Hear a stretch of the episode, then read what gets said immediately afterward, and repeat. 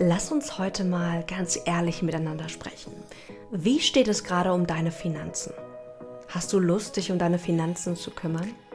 Genau darum geht es in dem heutigen Interview auf dem Business Journal Podcast. Dein Podcast für neue Klarheit, Fokus und Selbstsicherheit im Business.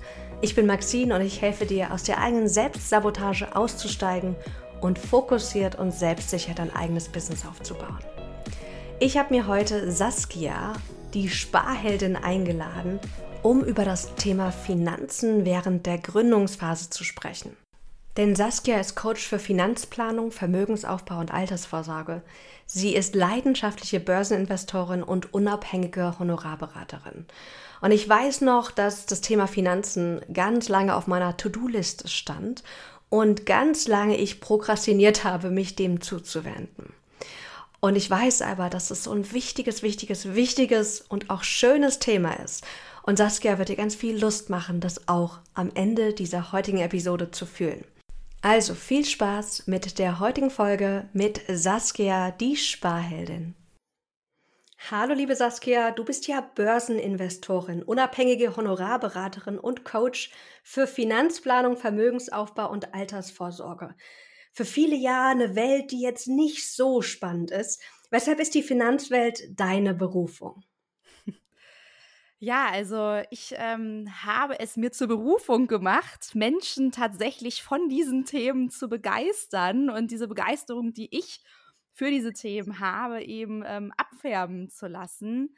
Denn für mich sind Finanzen ähm, vor allen Dingen eben der ähm, Schlüssel für alles, was ich in meinem Leben eben gerne machen möchte, ähm, mir das zu erfüllen, meinen Wunsch-Lifestyle, meine Ziele, meine Lebenspläne zu realisieren in der Welt, in der wir leben, ähm, brauche ich dafür Geld. Und ähm, ja, wenn ich das richtig einsetze, dann kann ich eben auch das ähm, Leben nach meinen eigenen Vorstellungen gestalten. Und ich bin damals, sage ich mal, reingeraten in die Bankerszene, so kann man sagen. Das ähm, hatte jetzt gar nicht unbedingt den Hintergrund, dass ich gesagt habe, ich will unbedingt Bankerin werden. Das war eher Zufall. Ich wollte unbedingt ein duales Studium machen. Mir war Praxis nach, ähm, ja, nach der Schule, nach 13 Jahren Schulen sehr, äh, Schule sehr wichtig und ähm, hatte mich dann eben bei ähm, verschiedensten Unternehmen von Banken über Versicherungen, aber auch Telekommunikationsdienstleister ähm, beworben und die Bank damals, die hat einfach den besten Eindruck auf mich gemacht ähm,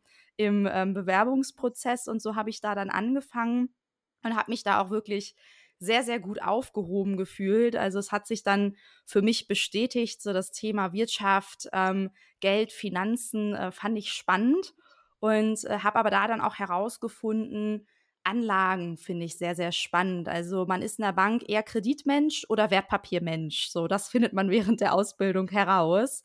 Und ähm, ja, insofern habe ich ähm, mit meiner Berufswahl damals meiner ersten eben ja, ähm, zumindest inhaltlich schon ähm, da auf jeden Fall die richtige Richtung eingeschlagen. Ähm, bin dann aber tatsächlich auch noch mal in andere ähm, strategische Bereiche im Unternehmen gegangen. Ich bin dann raus damals aus der Kundenberatung ähm, und äh, auch nochmal ja ins Projektmanagement, habe äh, Transformationsprojekte begleitet und mhm. habe dann aber den Weg eben zurückgefunden in die Finanzwelt. Ähm, weil mein Herz einfach für ähm, das Thema ähm, schlägt, ähm, Vermögensaufbau, weil mir das selbst eben auch ähm, die Möglichkeit ähm, eröffnet hat, eben mein Leben mir so zu gestalten, wie ich es gern möchte, indem ich letztes Jahr nach Lissabon ausgewandert bin, indem ich mich selbstständig gemacht habe, immer sage, ähm, ja, von dort aus arbeiten kann, wo andere Urlaub machen.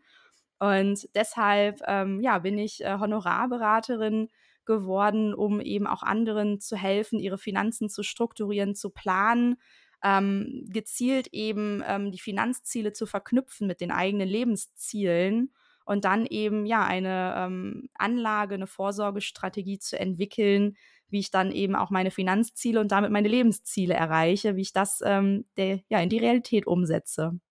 Oh, ich bin so froh, dass es Menschen wie dich gibt, weil Finanzen war echt so ein Thema, was ich am Anfang meiner Selbstständigkeit nicht mir wirklich anschauen wollte.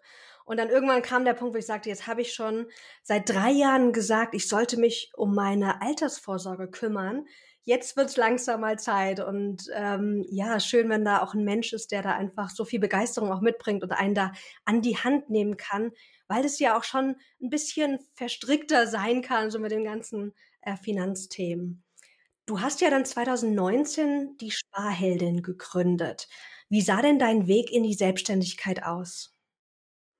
Tatsächlich ähm, ist die Sparheldin mein zweites ähm, Business. Also mein mm. Weg in die Selbstständigkeit sah so aus, dass ich als Marketing-Freelancerin gestartet bin. Das war damals am naheliegendsten für mich ähm, aus dem letzten Job, den ich im Angestelltenverhältnis eben ausgeübt hatte ähm, ja, bin ich erst eben als Marketing-Freelancerin in die Selbstständigkeit gestartet, habe aber gleichzeitig den ähm, Sparhelden Finanzkanal eben auf Instagram ähm, gegründet, um dort mein Finanz-Know-how, mein Wissen eben mit anderen ähm, zu teilen, weil ich eben ja aus meinem Umfeld, als ich damals gesagt habe, ich mache mich selbstständig, kam ganz schockiert, wie du kannst doch nicht einfach deinen Job kündigen und wie finanzierst du dich denn jetzt? Und ich war da völlig tiefenentspannt, weil ich von meinen Rücklagen, die ich eben damals ähm, aufgebaut hatte, ganz entspannt auch mal ein halbes Jahr ohne Einkommen über die Runden kommen konnte und mir diese Freiheit eben nehmen konnte, habe aber gemerkt,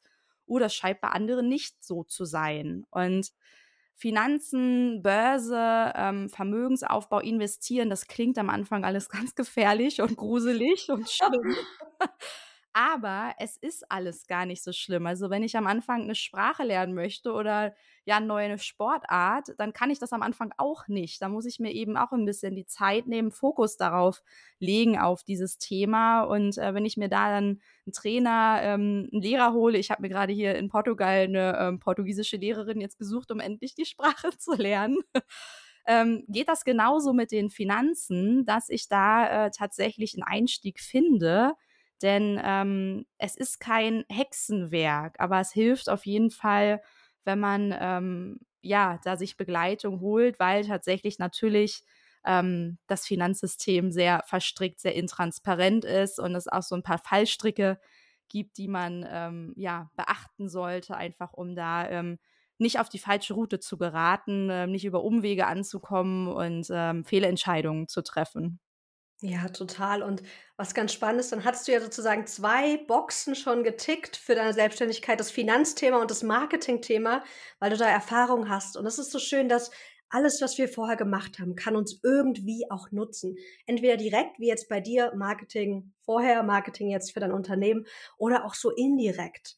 Ähm, trotzdem, war alles smooth und easy oder gab es auch schwierige Momente, wenn wir so zurückreisen in so 2019, 2020?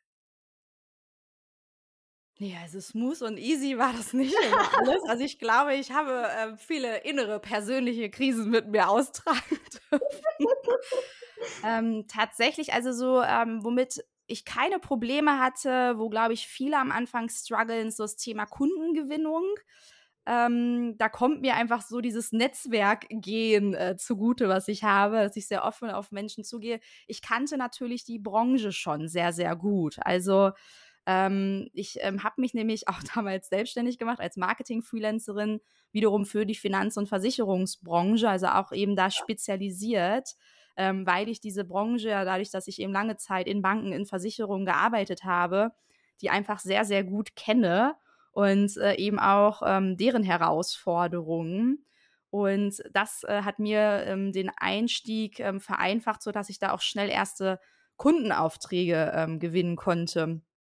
Aber dann so die Krisen, die dann kamen, wenn es dann mal nicht mit den Kunden so funktioniert hat, wie man, wie man wollte. Also ich erinnere mich, ähm, dass ich einmal mit einem recht großen Auftraggeber, also es war zu der Zeit mein größter Kunde, ähm, der hatte so Star-Allüren. Ähm, wir hatten eigentlich ganz klar abgesteckt, eben wie viele Stunden ich für ihn arbeiten würde und äh, auch, dass ich remote arbeite. Das kann aus Deutschland sein, das kann aus Portugal oder auch aus Südostasien sein und ja, da hat er dann auf jeden Fall ähm, ja rumgebockt, sage ich mal, und äh, über kurz über lang äh, oder sch schneller als ähm, erwartet ähm, haben wir dann den Vertrag aufgelöst.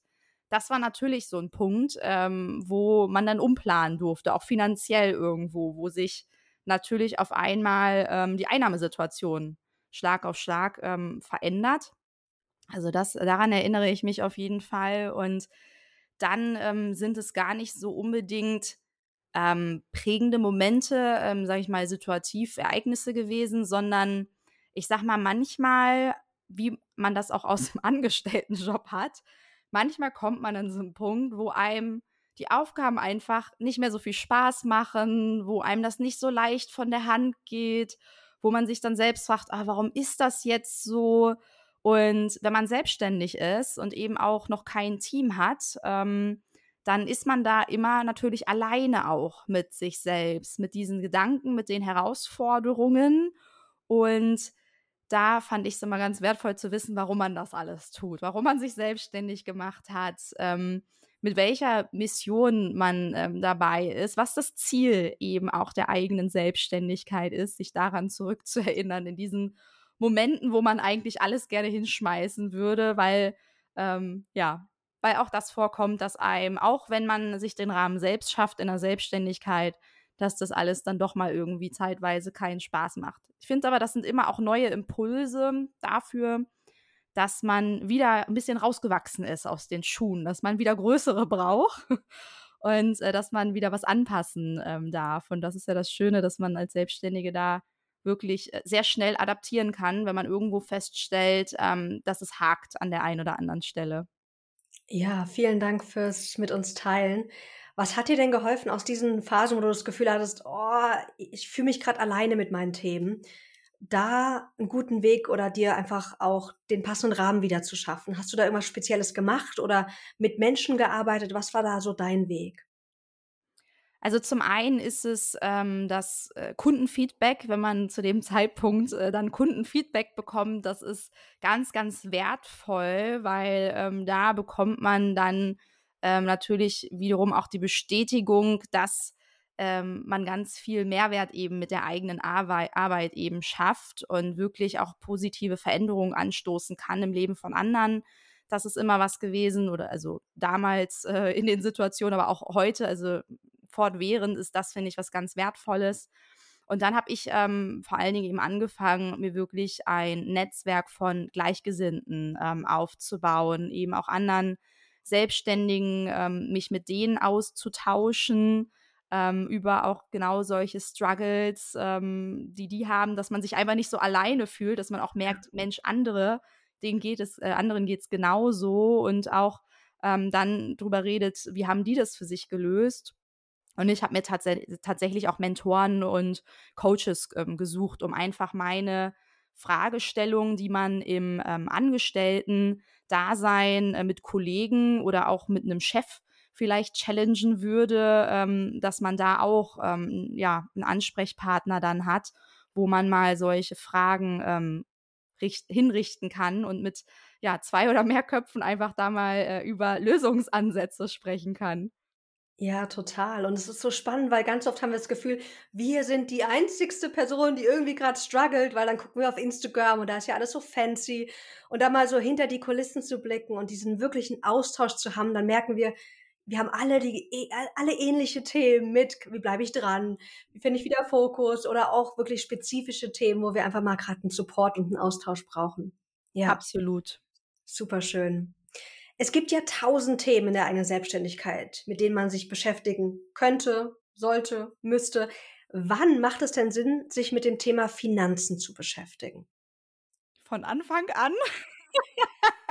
das muss ich da jetzt auch sagen als äh, Finanzplaner. Nein, aber tatsächlich ist das meine ganz, ganz klare Empfehlung, wirklich von Anfang an äh, die Finanzen der eigenen Unternehmung zu kennen. Also zu wissen, was passiert mit meinem Geld. Ähm, das ist sowohl mit meinem privaten Geld, aber das ist eben auch mit meinem Businessgeld, mit dem, was verdient denn meine Selbstständigkeit, eben wichtig. Und wenn ich das ähm, über einen längeren Zeitraum vor mir herschiebe, dann laufe ich eben Gefahr, dass ich überhaupt keine Ahnung habe, wie ähm, finanziell gesund ähm, meine Selbstständigkeit, mein Business eigentlich aufgestellt ist und ich habe überhaupt gar keine Entscheidungsgrundlage für ähm, zukünftige Investitionen auch, die ich ähm, in mein Business, in das Wachstum meines Businesses eben ähm, stecken möchte. Und da hilft es einfach wirklich äh, tatsächlich, ähm, ja, Buch zu führen ähm, und auch durchaus die Buchhaltung am Anfang selbst zu machen, nicht sofort abzugeben. Ähm, und einfach zu sagen, ja, ich gebe das alles direkt an Steuerberater. Steuern ist ja noch mal äh, unbeliebter, aber ähm, ich finde es immer wichtig als ähm, Selbstständige, ähm, man hat ja auf einmal die Herausforderung, dass man ganz, ganz viele Roll Rollen bekleiden darf.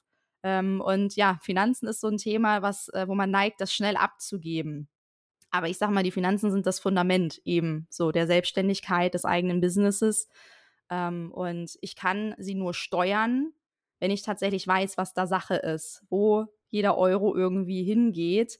Dann kann ich mir eben dann auch ein Gehalt auszahlen aus meiner Selbstständigkeit, kann dafür sorgen, dass ich eben auch ähm, in mich selbst investieren kann durch Weiterbildung, dass ich eben auch ja, nötige ähm, Dinge bezahlen kann, Software, ähm, Hilfsmittel, die ich brauche, um meine Selbstständigkeit ähm, umzusetzen.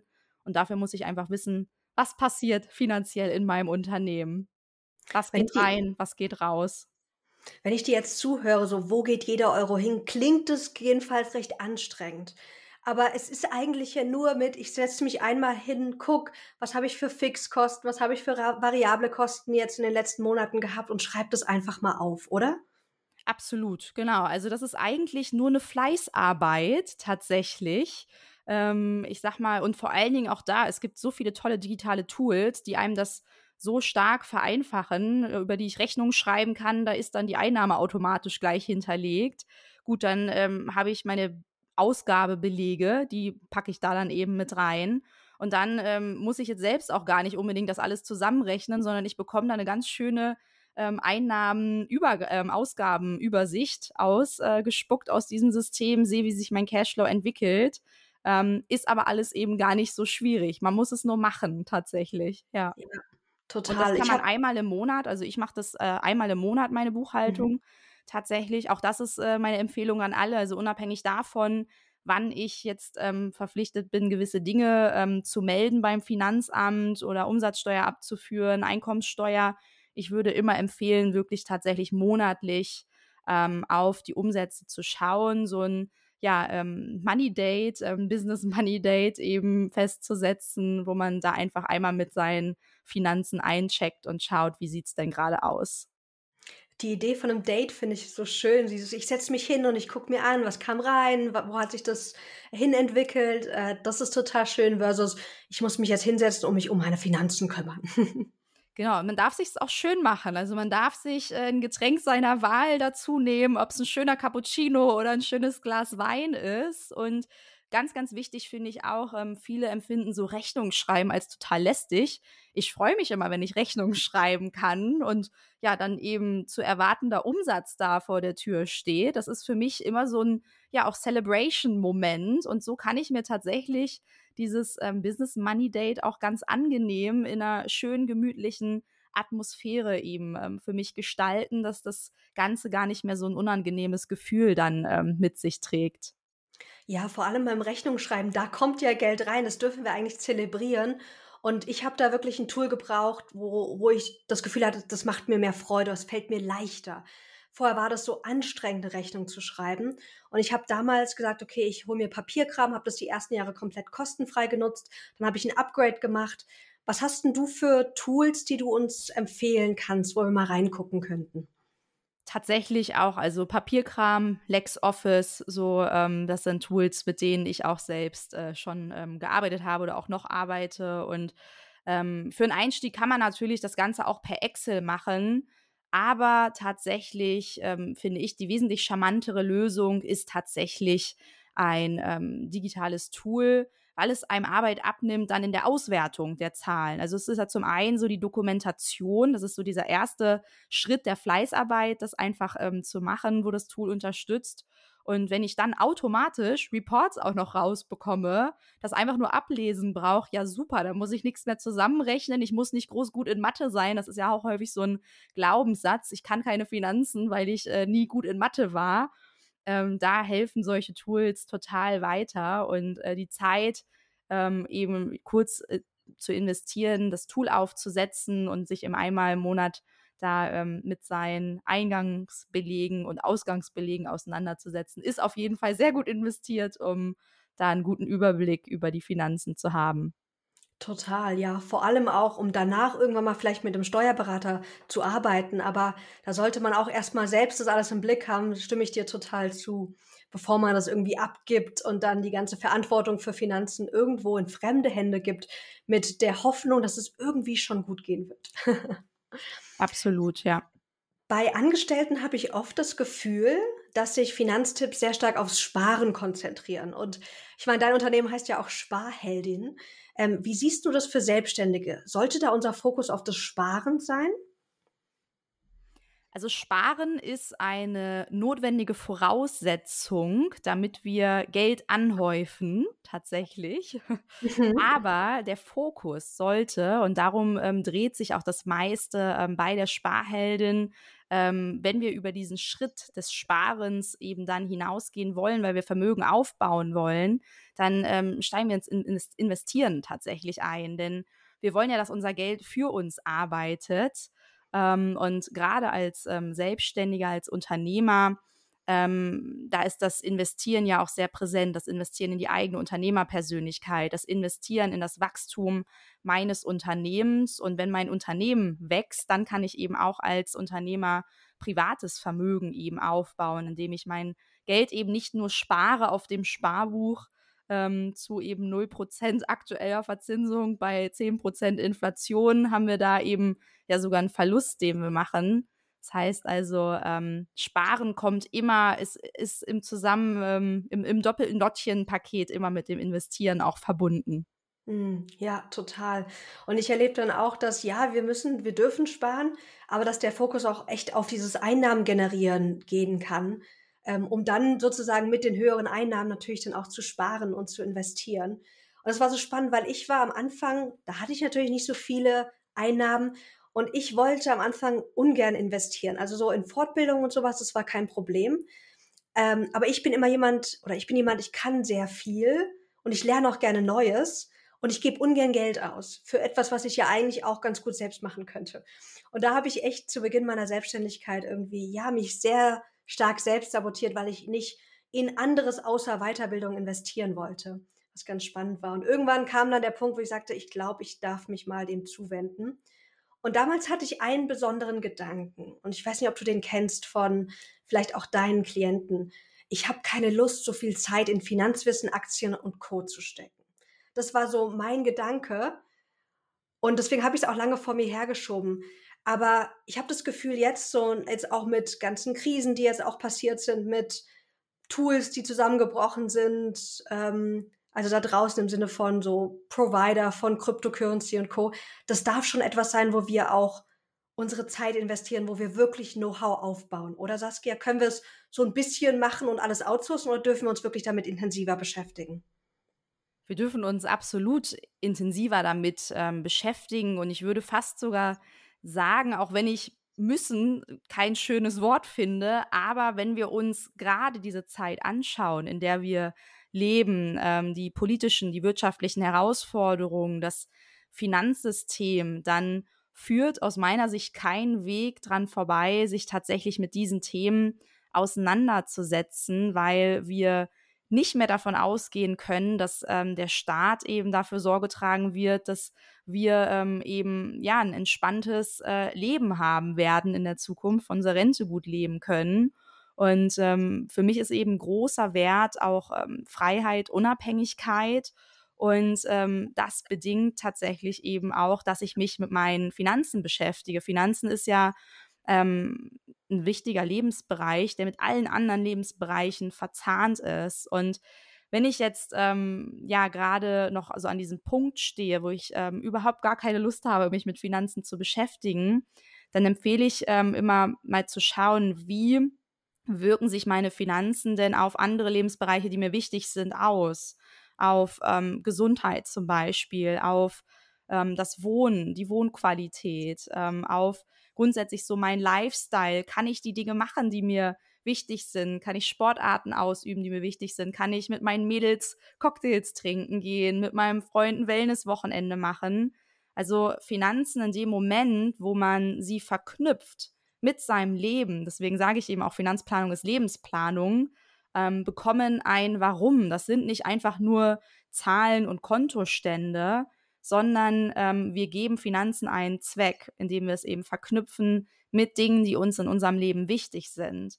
Und das ist so häufig der Moment, wo ähm, ja dann auch meine Kundinnen eben anfangen, tatsächlich sich für ihre Finanzen zu begeistern, wenn ähm, ja die Finanzen eben diese Verknüpfung finden mit den eigenen ähm, wichtigen Dingen im Leben und man dann zum Beispiel ein Self-Care-Bucket auf einmal hat äh, für eben die ja einmal im Monat äh, Wellness-Massage, die ich mir gönnen möchte. Ähm, und da sind wir dann eben so bei diesem Thema auch bewusst einfach ähm, Geld ausgeben für die Dinge, die mir wichtig sind. Und dann fängt das an, richtig Spaß zu machen. Also so Total. kann man sich dem annähern, ja, wenn man offen ist. Ähm, und dann auch eben leicht, leichter in die Themen einsteigen, wenn man diese erste Hürde genommen hat, okay, wie hängen die eigenen Finanzen mit meinem Leben zusammen, ähm, ins Thema Börse, investieren einsteigen. Und ich sag mal, das ist ja alles irgendwo, ähm, was wir noch nicht wissen, ist erstmal irgendwie so, hm, ja, weiß ich nicht, ob ich mich da jetzt belesen möchte, ob ich mich da einarbeiten möchte. Es kommt ja meistens auch erst dann so ein Interesse an einem Thema, wenn ich mich intensiver damit beschäftige.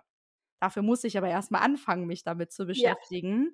Und ich sage bei Finanzen immer, es hilft, ähm, ein Grundverständnis zu haben. Also so wie man halt in der Schule irgendwie das kleine und große Einmal eins gelernt hat und lesen und schreiben, macht es eben Sinn, auch sich so ein Grundschulwissen in Finanzen eben anzueignen, dass ich eben Grundlagen der Finanzplanung verstehen kann, dass ich so ein bisschen verstehe, was passiert denn da an der Börse und ähm, Grundmechanismen eben, wie ich auch ähm, Geld eben nicht nur sparen zur Seite legen kann auf meinem Sparbuch, sondern warum es sinnvoller sein könnte, eben da auch mal zu schauen, vielleicht könnte eine Aktie, Aktienfonds interessant für mich sein, um eben vorzusorgen für die Zukunft. Mm, ja, super cool. Ja, wie diese Verknüpfung, dann macht es auch viel mehr Spaß. Also ich habe gemerkt, so wenn ich dir zuhöre, ist ja stimmt, das ist schon cool, weil es hat echt so eine riesen Auswirkung. Und ich habe damals begonnen, dann auch mich da einzulesen, habe äh, ein paar Bücher gehört, dazu ein paar Audiobücher und habe dann mit EFTs begonnen. Und ich weiß, dass du ja auch Aktien gerne hast. Und da habe ich mich noch gar nicht dran getraut. Ähm, kannst du uns da mal einführen? Warum macht es Sinn, Vermögensaufbau zu betreiben und dann auch in Aktien oder auch EFTs zu investieren? Und wofür stehst du am meisten? Was ist so deine Lieblingskombi?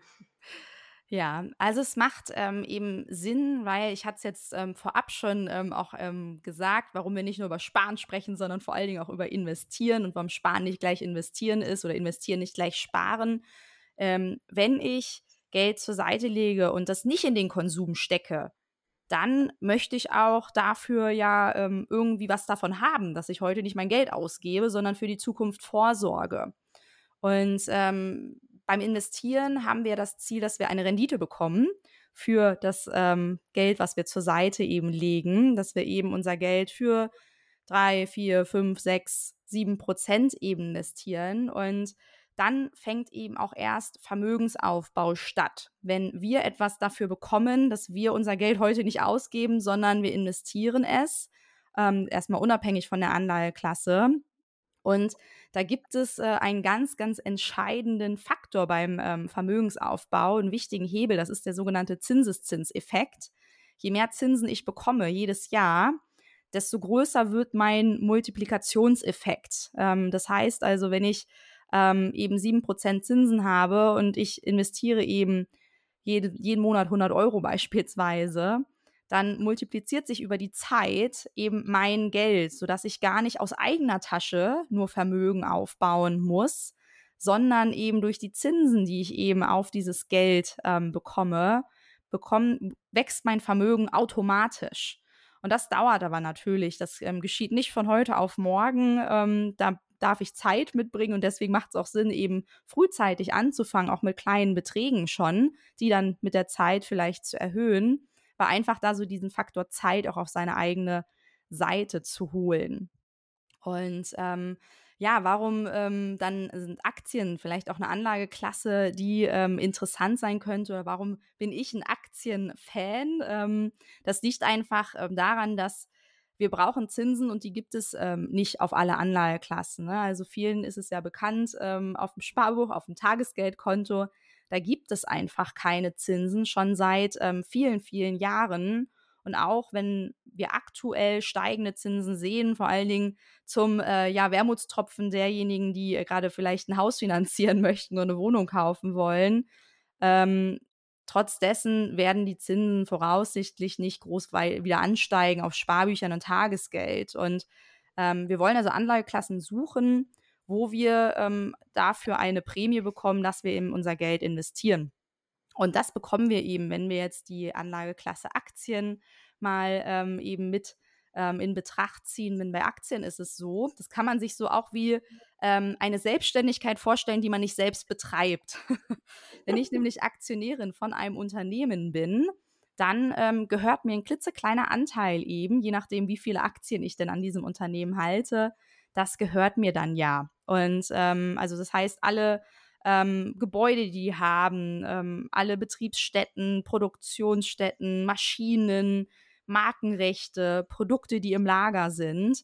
Und ähm, dieses Unternehmen hat ja das Ziel, eben sich auch ähm, im Wert weiterzuentwickeln, Gewinne zu erwirtschaften. Und an diesen werde ich dann natürlich beteiligt. Und so kann ich dort dann tatsächlich Renditen erzielen, die mich bei meinem Vermögensaufbau eben dann auch vorwärts bringen. Und jetzt hast du gerade schon gesagt, ähm, auch ETFs, ähm, wenn wir ja über Aktien sprechen, dann haben wir natürlich das Risiko, welches Unternehmen ist denn jetzt tatsächlich gut? Nehme ich da ein Apple, nehme ich eine Coca-Cola, Volkswagen, Adidas?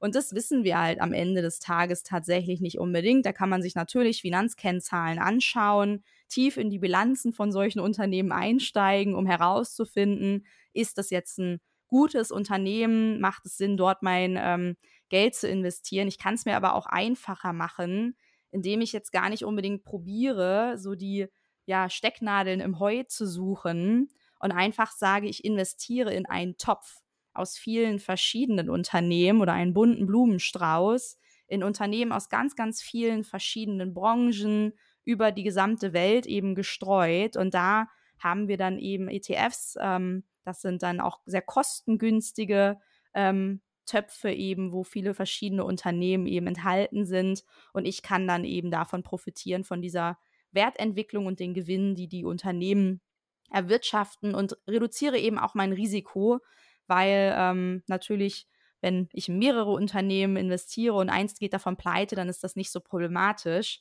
Wenn ich nur in drei Unternehmen investiere und eins oder zwei gehen davon pleite, dann ist das schon problematisch für mein Geld. Total. Ja. Ich meinte natürlich ETFs. Ich bin so im, in, im Tapping drin, Emotional Freedom Technique, und dann sind die Buchstaben vertauscht. Also ETFs meinte ich. Heißt es aber auch, so habe ich das damals auch gelernt dürfen, dass für, für Anfänger vielleicht das Thema ETFs nochmal attraktiver sind, weil man nicht so viel Know-how braucht im Vergleich zu, ich investiere in eine einzelne Aktie. Ja, ähm, das also gerade wenn ich einsteige, dann sind eben ähm, Fonds, ETFs ähm, wirklich einfach ein sehr guter Einstieg, weil ich ähm, sehr breit gestreut und damit eben risikoreduziert einsteigen kann und weil ich mir dadurch auch die Arbeit erspare, dass ich mir tatsächlich jetzt eben ähm, einzelne Unternehmen anschauen muss. Also es ist auch weniger zeitaufwendig ähm, und ich muss halt einmal, sage ich mal, das aufsetzen am Anfang und dann kann das aber so vor sich hin laufen. Insofern ist das tatsächlich ein super Einstieg, ein einfacher Einstieg, als wenn ich jetzt sage, okay, ich habe jetzt das Ziel, tatsächlich ähm, sehr gute Unternehmen zu finden, die auch in der Zukunft noch gut sind ähm, und baue mir da ein Aktienportfolio auf. Tatsächlich aber auch, wenn es dann ans, ähm, an Fortgeschrittene geht oder ich würde jetzt mal sagen, einfach, ich baue ein größeres Vermögen auf, denn das ist ja so das Ziel dann heißt das jetzt nicht zwangsläufig, dass ähm, da keine ETFs oder Fonds mehr enthalten sein dürfen. Also aus meiner Sicht ähm, sind Fonds, ETFs ähm, die Basis eines jeden Portfolios ähm, für kleine Investitionsbeträge, aber auch für wachsende Vermögen. Und je nachdem, wie ähm, tief ich da dann einstiegen möchte und auch welches Ziel ich eben mit meiner Geldanlage verfolge. Vor allen Dingen auch, wie viel Rendite ich erwarten möchte. Ne? Also begebe ich mich mit 4, 5 Prozent zufrieden oder sage ich, ich möchte vielleicht doch eher 10 haben. Je nachdem kann ich dann meine Anlagestrategie weiterentwickeln und ähm, ich baue dann eben sehr gerne um so die Basis-ETFs, die so eben mein Kern ähm, der ähm, Anlagestrategie darstellen. Da kann man dann auch gut nochmal so Satelliten drumherum bauen. Das können dann Aktien sein, können aber auch andere Anlageklassen sein, um zu schauen, dass man nochmal mehr Rendite eben bekommt. Ja. Weil der wichtigste Aspekt aus meiner Sicht ist immer ähm, das Risikomanagement, dass vor allen Dingen wir das Geld so investieren, dass das zu unserer Risikobereitschaft vor allen Dingen passt. Ja, genau, weil klar, 15 Prozent kann man erwirtschaften, aber wahrscheinlich zu einem sehr hohen Risiko. Und wenn das unsere Altersvorsorge ist, will man vielleicht nicht 100 Prozent in diese Risiko, Risikostrategien äh, reinbringen. Super spannend. Absolut. Ja, cool. Okay, wir haben schon so viel besprochen. Und ich habe das Gefühl, dass das ein super Thema ist, wo man sich auch wirklich begleiten lassen kann. Und ich habe immer gelernt, man sollte da mit einer äh, Honorarberaterin arbeiten, die sozusagen nicht an den einzelnen Investitionen profitiert, sondern die man sozusagen bezahlt für ihre Leistung und dann äh, äh, gibt sie einem das, was man am besten braucht. Und deswegen hat es mir auch so gut gefallen, dass du ja auch genau diesen Weg für dich fährst, nicht dich über irgendwelche Provisionen bezahlen zu lassen und mir dann Produkte anzudrehen, die, wo du am meisten Geld von bekommst, sondern dass das sozusagen getrennt ist.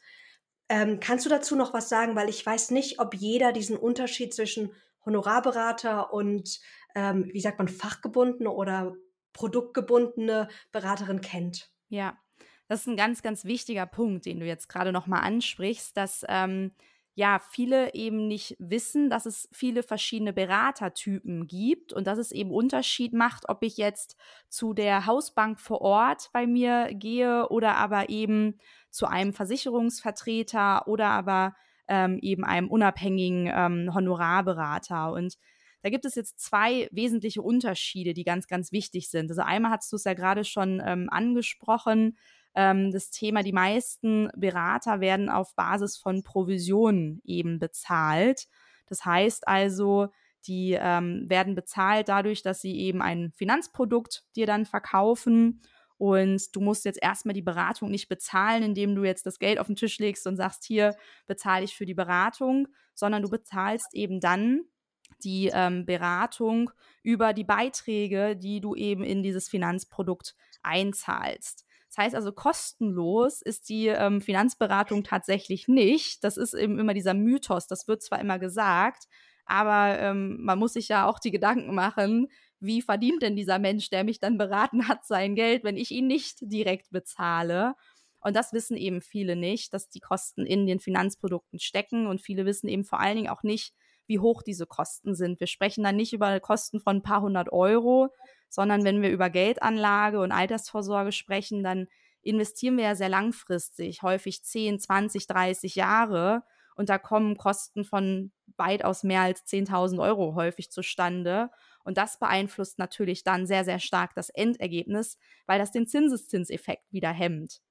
Das heißt also, da darf man ruhig äh, den Berater, der vor einem sitzt, auch fragen, wie er denn vergütet wird. Das mhm. ist also so das eine ganz Wichtige. Und bei mir ist es eben so, wie du es schon beschrieben hast, als Honorarberaterin werde ich eben ähm, direkt von meinen Kunden ähm, durch ein Honorar wie beim Steuerberater eben vergütet. Das heißt eben, die Produkte, die ich anbiete, die enthalten eben auch keine Abschluss- und Vertriebskosten. Das sind dann spezielle Tarife, die nennen sich Nettotarife und die bekommt man dann eben auch nur bei Honorarberatern. Und der zweite wichtige Aspekt ist eben dieser Aspekt der Unabhängigkeit. Wenn ich mich beraten lasse, dann möchte ich ja möglichst unabhängig beraten werden und jetzt nicht ähm, das Produkt des Monats verkauft bekommen, weil jetzt gerade die Bank oder die Versicherungsgesellschaft eben in einem bestimmten Bereich ähm, ja eben noch Umsatz machen muss oder natürlich auch ihre eigenen Produkte jetzt hier eben vertreiben möchte. Und ähm, das kann tatsächlich nur ein unabhängiger Berater dort jetzt auch wirklich ähm, Produkte von verschiedenen Anbietern dir anbieten, also quasi die besten auch raussuchen weil ich eben jetzt nicht ähm, ja verpflichtet bin, für eine bestimmte Bank oder eine bestimmte Versicherung ähm, bestimmte Produkte eben verkaufen zu müssen. Ich arbeite mit den ähm, Anbietern zusammen, wo ich sage, die sind gut, die haben eben die besten Produkte, die es auf dem Markt gibt und kann eben dadurch ähm, ja einen Marktvergleich machen und äh, völlig unabhängig dann da auch einen Rat geben, welches Produkt da passend ist am Ende. Und äh, das ist einfach auch wichtig ähm, zu wissen, dass ähm, ja, dass das nicht der Fall ist, wenn ich zu meiner eigenen Bank gehe, weil die möchte ihre eigenen Fonds, ihre eigenen Produkte eben verkaufen. Und ähm, selbst dort kann natürlich der Berater da Einfluss drauf nehmen, welcher Fonds es ist, aber er kann eben keine Fonds anbieten, die die, die Bank einfach nicht anbietet. Ähm, und er hat eben auch Produktvorgaben dort. Und insofern, ja, ist die Empfehlung auf jeden Fall, sich unabhängig von einem Berater ähm, beraten zu lassen. Und ähm, auch im Bereich Geldanlage und Altersvorsorge ähm, tatsächlich ähm, in die Beratung zu investieren, in das Beratungshonorar, da ähm, gut beraten zu werden, weil einfach am Ende dann die Ergebnisse, ähm, das, was ich an Kapital, an Rente am Ende rausbekomme, deutlich besser sind. Ja, mir war das so wichtig, weil ich damals auch natürlich zu der Bank meines Vertrauens gegangen bin und hatte dann auch schön, super schöne Beratung bekommen, kostenfrei, aber habe dann auch feststellen dürfen, als ich dahinter geguckt habe, dass das nicht unbedingt das günstigste war und ich war mir unsicher, ist das wirklich für mich? Deswegen wollte ich das unbedingt nochmal ansprechen. Vielen, vielen Dank, Saskia.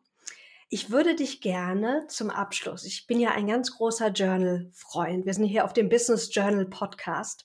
Hast du für uns eine Reflexionsfrage aus dem Bereich Finanzen, die du uns gerne mitgeben möchtest, die wir vielleicht jetzt im Nachgang direkt oder heute Abend für uns beantworten dürfen.